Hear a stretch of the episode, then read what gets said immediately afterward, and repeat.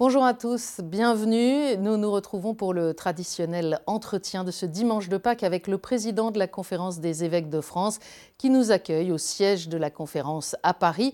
Bonjour monseigneur, Christ est ressuscité.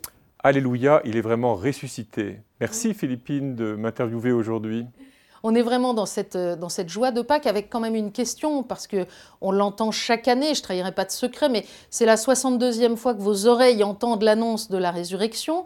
Euh, comment est-ce que vous faites, vous, pour lui garder sa force, pour ne pas vous habituer? Eh bien, disons que je pense comme beaucoup de chrétiens, chaque année, moi, je me laisse surprendre, en fait. On se laisse prendre euh, par le vendredi saint, par le drame de la passion, et puis par le grand silence du samedi, et puis brusquement, c'est Pâques, et le Christ, le tombeau est vide voilà, avec les femmes qui, y vont. Alors je vis ça moi à deux niveaux. Il y a un premier niveau où ce qui m'émerveille de plus en plus, c'est de, prendre conscience du combat que représente la, résurrection pour, pour, le Christ et pour, pour le Dieu Trinité, disons, qui doit vaincre l'obstacle de la mort, du péché. Ce n'est pas une opération qui se fait comme ça du bout des doigts, disons, de la part de Dieu, mais c'est vraiment l'œuvre de Dieu, comme Jésus en parle dans, l'Évangile selon Saint Jean. Et puis un autre niveau, c'est que les évangiles de, Pâques euh, échappent toujours un peu à notre, à notre interprétation. Chaque année, il faut, se, il faut se, laisser reprendre en quelque sorte par euh, la, surprise de ceux et de celles, de celles surtout qui vont au tombeau, par la surprise de ceux qui, voient Jésus. Et il faut chaque année essayer de... Enfin, chaque année, moi, je me laisse, euh, comment dire, reprendre à nouveau par, par la joie de, de, voir Jésus dire N'ayez pas peur, c'est moi, n'ayez pas peur. Cette annonce euh, inouïe, on l'entend, on essaye de la laisser résonner au milieu des tribulations du moment. Qu'est-ce que cette espérance que nous portons euh, peut apporter à ceux qui ne croient pas, qui sont tout autour de nous?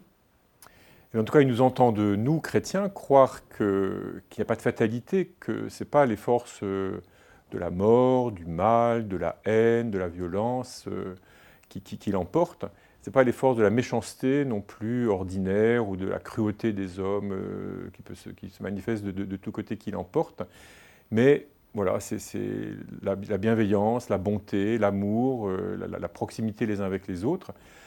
Euh, pour le dire autrement aussi, tout ce qu'il y a dans notre vie de, de bon, de, de juste, de, de, vraiment réjouissant, eh bien, tout cela est appelé à, à avoir part à la, à la vie éternelle. Et il me semble que, voilà, même pour ceux qui, n'y croient pas, ben, au milieu de l'humanité, euh, nous nous faisons entendre cette, euh, cette espérance-là et qui peuvent en percevoir des échos. Ça change quelque chose. Euh. Nous pouvons aussi nous-mêmes, d'ailleurs, nous émerveiller de ce que nous voyons de beauté, de bonté, de bienveillance, même chez des gens qui ne sont pas chrétiens.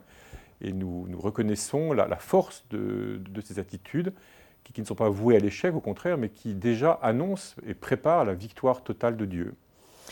Aujourd'hui, monseigneur, notre pays est traversé par un profond mouvement social qui a démarré au sujet de la réforme des retraites, mais qui s'étend désormais bien au-delà.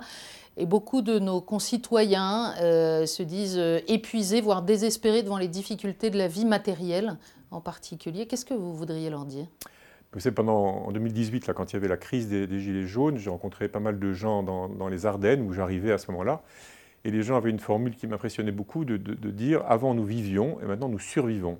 Et je ne pense pas que depuis 2018, toutes les situations ont été réglées loin, loin de là. Alors, la réforme des retraites ne fait que, renouveler l'inquiétude d'un certain nombre de, personnes.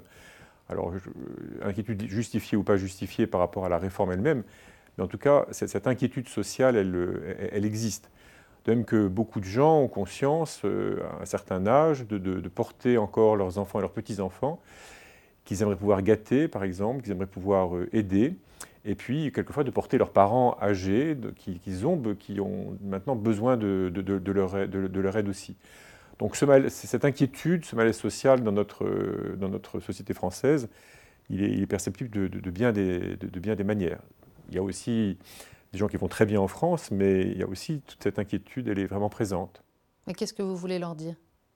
Alors ce que je veux leur dire, c'est que je crois que nous avons en France quand même la chance de pouvoir nous aider de génération en génération à, porter cette question des retraites et à essayer de nous assurer une retraite. Je pense que certains ont raison sans doute de vouloir faire entendre leur voix pour que leur situation soit mieux entendue dans, le règlement de la question des retraites euh, qu'il va bien falloir euh, bien falloir régler. On a annoncé d'ailleurs, le gouvernement a annoncé qu'il allait reprendre le dialogue, la discussion sur un certain nombre de, situations. Je pense qu'il faut aussi que nous, Français, nous soyons davantage capables aussi de nous aider, de nous entraider. Et je voudrais dire euh, aux gens que je suis, moi, à beaucoup, que je suis impressionné par euh, beaucoup de gestes d'amitié, de, fraternité, d'affection que, l'on peut constater. Je vois beaucoup de gens qui, qui, donnent beaucoup d'eux-mêmes pour soutenir soit des membres de leur famille, soit même quelquefois des proches ou, des voisins qui, ont besoin d'aide et qui trouvent un peu de générosité et d'aide gratuite, en quelque sorte, euh, autour d'eux. Alors à cela, qu'ils soient chrétiens ou pas d'ailleurs, je veux dire que d'un point de vue chrétien, tout ça, ça prépare à la résurrection, justement. Un autre débat qui traverse notre pays, c'est celui de, la fin de vie, avec le sentiment euh, chez beaucoup de catholiques que les dés sont déjà jetés, même s'il y a des petites lumières, l'ordre des médecins par exemple, qui émet un, avis contraire, mais il y a une forme de, défaitisme. Vous en pensez quoi, vous? Bah, pour une fois, pour une part, pardon, il peut y avoir ce sentiment que les, jeux sont faits. À partir du moment où on parle de modifier la loi, ben, il va bien falloir la modifier. Donc euh, on va bien aller vers ce vers quoi on n'était pas, encore allé. Cela dit, ce que je trouve important, c'est que depuis la rentrée de, septembre, vu que ce débat est ouvert, euh, il s'est un peu déplacé quand même. Et il est impressionnant de voir que la Convention citoyenne, que euh, la, mission d'évaluation présidée par M. Falorni, euh, voilà, que le Conseil national d'éthique aussi, ont tous insisté sur l'importance des soins, des soins palliatifs et sur la nécessité de mettre enfin en œuvre pour de vrai la loi Claes-Noletti. Alors là, de, ce point de vue-là, il y a eu un peu un changement, un glissement quand même de, de, problématiques qui est plutôt, plutôt réjouissant, même s'il reste à le faire pour de vrai, parce que les bonnes intentions et les belles déclarations, on en a entendu beaucoup sur euh, ce sujet. Donc il reste à ce que tout ceci entre, euh, entre vraiment et qu'en dans, dans, les faits, et qu'en particulier cette culture des soins palliatifs, cette culture de l'accompagnement de la, de la douleur, euh, soit, soit, vraiment partagée avec euh, tous les médecins, tous les soignants, qui est certainement une, condition pour euh, réfléchir à ces questions. Monseigneur, traditionnellement dans cet entretien, on balaye un grand nombre de sujets. Je voudrais en venir à, à la vie de l'Église en France. Il y a quelques jours, les évêques français se sont réunis à Lourdes et ont reçu euh, le produit du travail des neuf groupes de travail que vous aviez mis en place il y a, un an, qui vous ont proposé un certain nombre de, préconisations. Vous en avez adopté certaines, transféré d'autres à, d'autres responsables dans l'Église. Comment est-ce que vous pourriez nous résumer l'esprit dans lequel les évêques ont, fait ces choix? Notre esprit, avant tout, ça un esprit de, reconnaissance et de gratitude pour le magnifique travail qui a été fait, pour la qualité des, rapports qui nous ont été proposés. J'invite d'ailleurs tous ceux que ça intéresse à, les lire, parce qu'il y a vraiment de quoi, de, quoi s'instruire, de quoi, de, quoi réfléchir.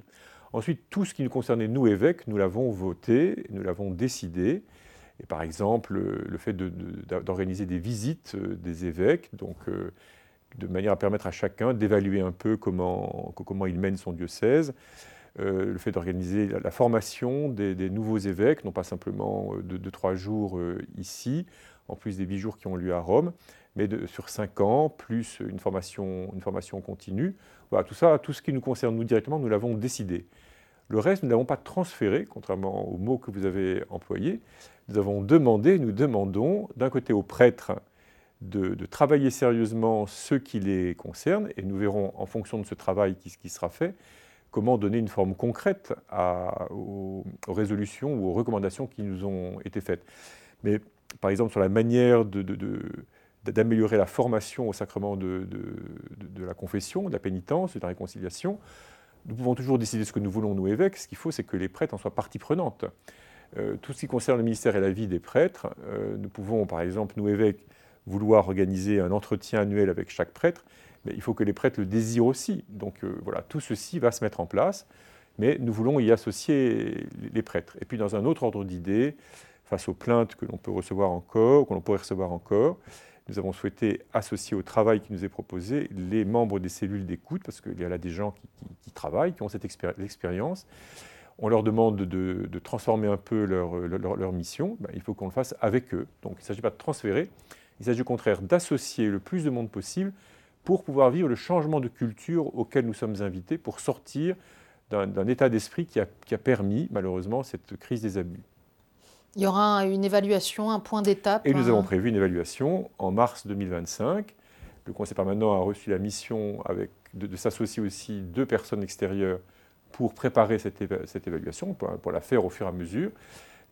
Et puis, euh, en mars 2025, nous ferons le point euh, et nous verrons où nous en sommes arrivés. Et puis, tout ce qui restera, tout ce qui sera acquis, mais tout ce qui restera à faire.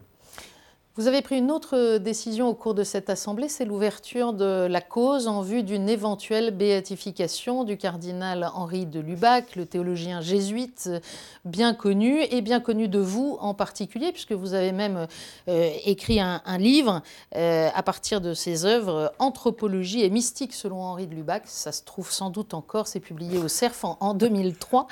Qu'est-ce qu'il a d'essentiel à nous dire, euh, Henri de Lubac, aujourd'hui? Il me semble qu'il y a deux, niveaux là aussi à, propos d'Henri Lubac. Le premier, c'est que c'est un homme qui a profondément renouvelé euh, la, perception d'un certain nombre de, questions théologiques ou de faits théologiques en, s'enracinant davantage dans, la tradition. Et c'est un maître pour nous aider à, nous nourrir de la tradition de l'Église, non pas contre elle, mais au contraire tirer de la tradition de l'Église toutes les lumières qu'elle peut nous donner, toute l'énergie aussi qu'elle peut nous donner pour regarder les questions qui, sont devant nous aujourd'hui. Et puis de manière peut-être euh, plus, globale sur le contenu de, son œuvre, s'il faut le dire d'un mot, euh, Henri Lubac explique admirablement et montre admirablement comment l'homme, tel que Dieu l'a créé, est fait pour se dépasser. L'homme est fait pour être plus grand que lui-même et pour être en relation avec plus grand que lui-même et comment cela est inscrit dans sa, dans, sa nature, et comment c'est à, la source de toutes ces démarches? Il y a aussi une euh, autre part de sa vie, plutôt de son expérience. Euh, Henri de Lubac, il a été sanctionné par l'Église à un moment, il est toujours resté obéissant.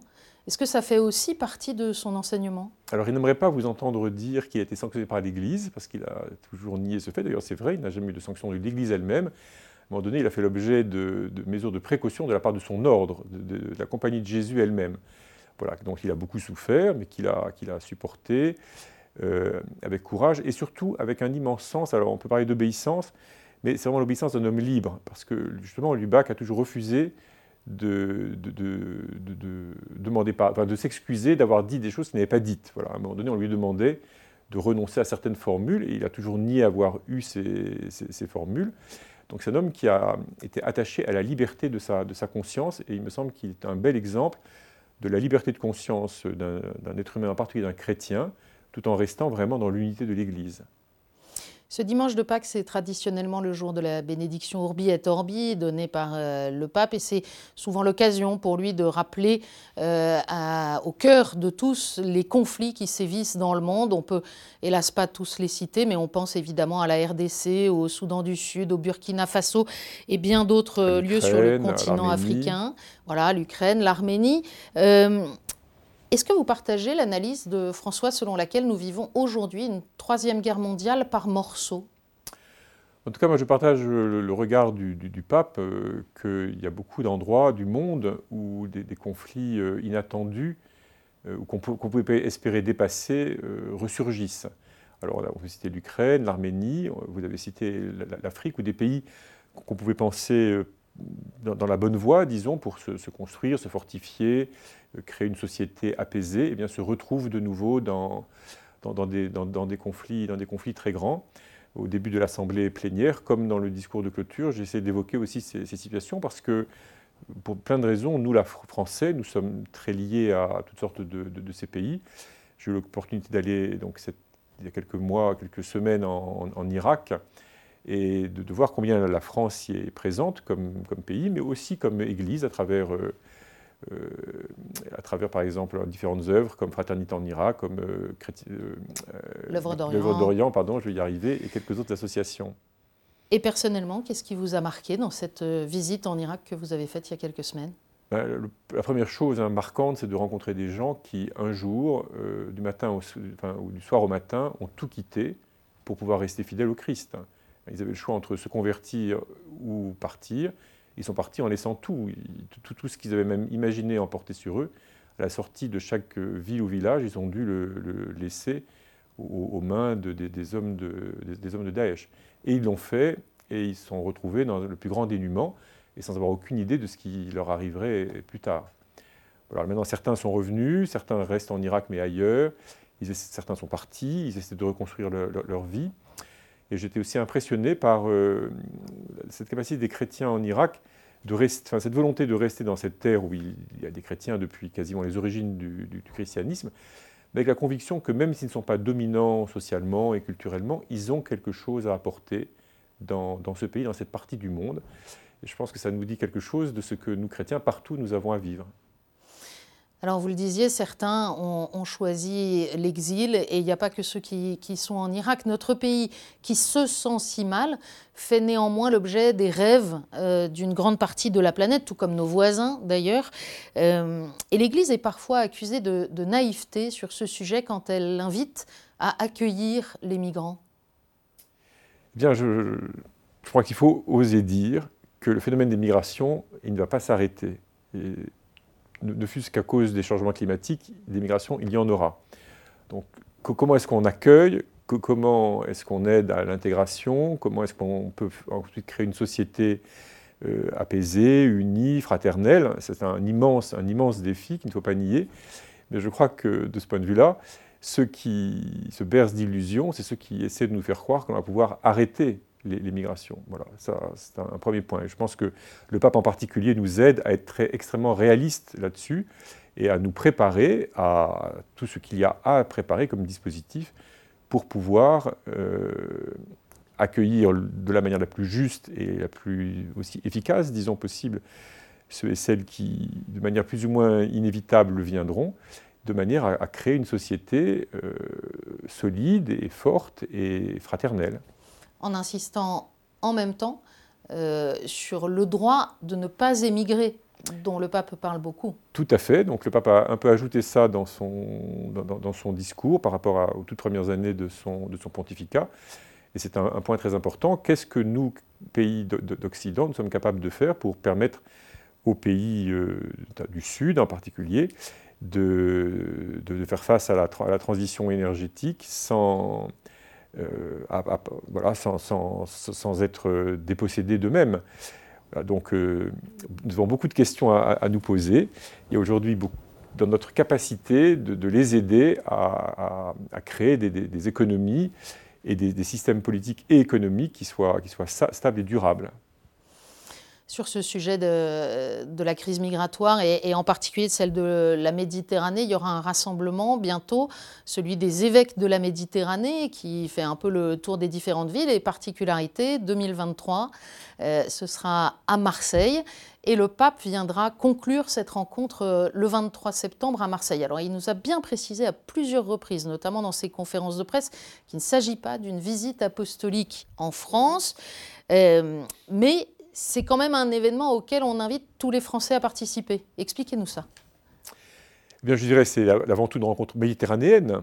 Voilà, il se trouve que la France a une façade méditerranéenne. Euh, la Méditerranée, ce n'est pas que Marseille ou d'autres villes qui sont au bord de la Méditerranée, ou Nice ou Cannes.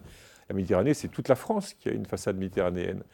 Et donc, euh, c'est toute la France qui est, concernée par cet échange euh, sur, sur, la Méditerranée. Ça renvoie en partie d'ailleurs à la question précédente, mais pas seulement. Il y a beaucoup d'autres beaucoup d'autres aspects. Donc nous pouvons nous, réjouir de ce que le pape vienne, certes sous cet angle très particulier qui est la, Méditerranée, mais encore une fois, c'est une partie de la France, c'est un aspect de la France même. Et il y aura quand même un, moment de, prière avec tous les Français. Ça veut dire que si on habite à l'autre bout de la France, on peut être concerné. Ah ben j'espère que toutes sortes de Français, tous les Français se sentiront concernés. D'ailleurs, pas seulement les catholiques d'ailleurs, tout, tout, le monde peut se sentir concerné, je pense, par la, la venue du pape dans notre, notre pays. Et, et ce qu'il aura à nous dire, ce qu'il dira à Marseille, je pense, concernera la, société française tout entière. Alors avant cela, euh, d'autres Français vont sans doute voir le pape, euh, les plus jeunes qui vont se rendre à Lisbonne pour les mhm. Journées mondiales de, la jeunesse. Euh, pour toute une partie de cette génération qui a subi la crise sanitaire, etc., ça va être le premier grand rassemblement international. Est-ce que ces temps forts restent essentiels pour les, pour les jeunes catholiques? Bah, la réponse vient dans la réponse des jeunes eux-mêmes. Hein. Euh, il semble que pour la France, on arrive à. Pour le moment, les chiffres sont très encourageants. Hein. On devrait être à 30 000 au moins, comme, euh, comme pour les dernières JMJ en Europe, c'est-à-dire à, celle, de, Cracovie. Donc on voit qu'il y a un grand, désir, un grand besoin aussi Je pense que la, jeunesse a besoin de, rencontres, la, jeunesse a besoin de se rencontrer, euh, comment dire, de manière libre, gratuite, joyeuse, sans forcément toute, toute, la mise en scène médiatique qu'il y a dans, un certain nombre de rassemblements sportifs, etc. Elle a besoin de se rencontrer à partir d'elle-même, et c'est ce qu'elle va pouvoir vivre. À, Lisbonne et dans la semaine qui précédera dans les diocèses du, du Portugal. Donc la jeunesse a besoin de se découvrir fraternelle et appeler à cette fraternité universelle. Et ces quelques journées de grands rassemblements, ça sème des choses durables? On a tous, euh, Nous l'avons tous vécu dans notre plus ou moins lointaine euh, jeunesse, parce que les GMJ commencent à avoir un peu d'expérience. de ce point de vue-là, la, jeunesse euh, reste, reste la même. Alors on verra bien ce, ce qui arrive à être, semé, puis surtout ce qui germe après de, de, ce, qui a été, de ce qui a été semé. Mais nous avons en France vraiment une belle jeunesse qui est capable de très belles initiatives. Je pense qu'elle gagnera à les partager avec euh, d'autres jeunes d'autres pays, puis à recevoir ce que les jeunes d'autres pays peuvent, peuvent vivre et essayer de faire ensemble. Et il faut espérer, oui, oui, que ces journées de, du Portugal, en particulier de, Lisbonne, euh, porteront des, des fruits dans les décennies qui viennent. Merci monseigneur pour cet entretien. Merci madame et merci à tous et à toutes. Et joyeuse Pâques. Et bonne fête de Pâques à tous. que, que la joie de Pâques puisse transpercer toutes nos tristesses.